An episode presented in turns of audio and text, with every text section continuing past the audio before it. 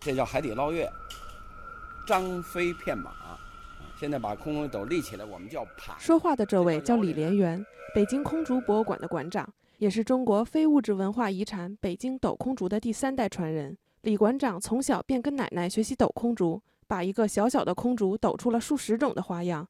虽然五十多岁，但空竹在他手中上下翻动，相当灵活。在李馆长的心中，空竹对于他而言，不仅仅是一项活动，更是年幼时与爷爷奶奶的记忆。在我的记忆里，我五岁的时候就能够跟着奶奶抖空竹。爷爷说茶汤要卖吧，奶奶跟我就把空竹抖起来。空竹一抖，爱看的人特别多，而且空竹一响就把人招来了。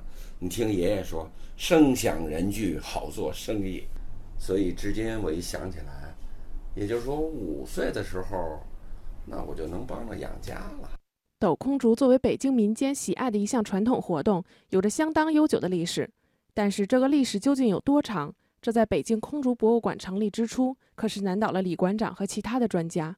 李馆长指着一个明永乐年间的替红英系漆盘的复制品，告诉记者：“这就是有史料记载的可以确定的空竹历史，也是博物馆里的第一个和空竹有关的藏品。”三国曹植有个空竹赋，武则天有过空竹，你都没找到依据，文字的、实物的都没有，只能是传说。最后就找到了一本书，《海外遗珍》，提到了一个我们已经流失到美国出土的漆盘儿，在这个中间有小孩在抖空竹，一查是明永乐年间的殉葬品，六百多年，所以就这么一个实物足以说明社会上有抖空竹的了，所以这个我们真是如获珍宝。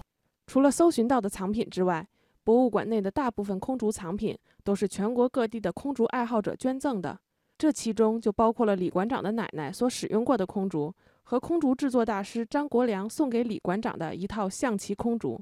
这套象棋空竹外表看上去虽然和普通象棋没什么区别，但其实它的每一颗棋子都是一个单独的独轮空竹。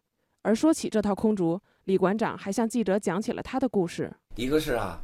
我女儿结婚时候想让她当陪嫁，我没答应。然后我有一个朋友，他带着两万元人民币要请走这副象棋，我也没答应。后来我把它捐给了空中博物馆。斗空竹在中国文化渊源中既古老又新鲜。它之所以能够得到人民大众的喜爱，除了它的健身性、技巧性和表演性之外，更是因为空竹本身所包含的意义。空竹的外形。是圆的，我们中国最喜欢团结呀、圆满呀，内涵好在哪儿？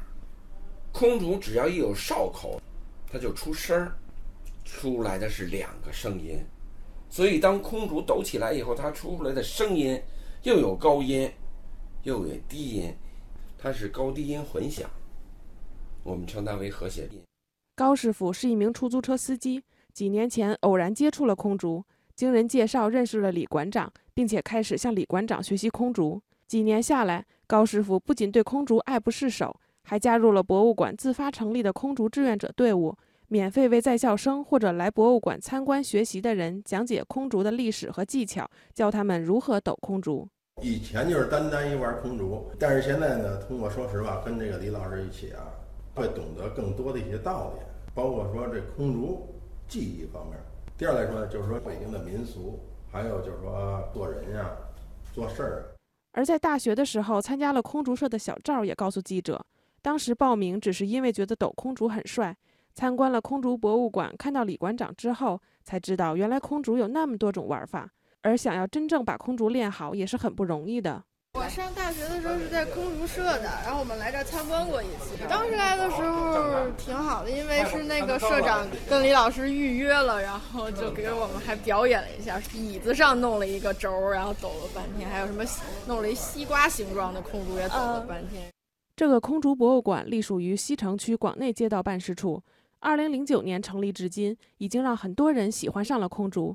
在采访过程中，李馆长也总是用“家”这个字眼来形容北京空竹博物馆对于他和其他空竹人的意义。而李馆长也希望能够有更多的人加入到这个大家庭中，共同感受空竹所带来的快乐。我就特别想做好这两件事儿，一个是飞进校园，是吧？这责无旁贷的事儿。第二个就是跟我们这些空竹人们把这个家看好，而且也特别愿意，凡是有用的东西、好的东西，给予更多的人传出去，是最好的了。讲到最后呢，就特别愿意更多的朋友来到空中博物馆，你们和李连元一起享受空中的快乐，就等着你们来。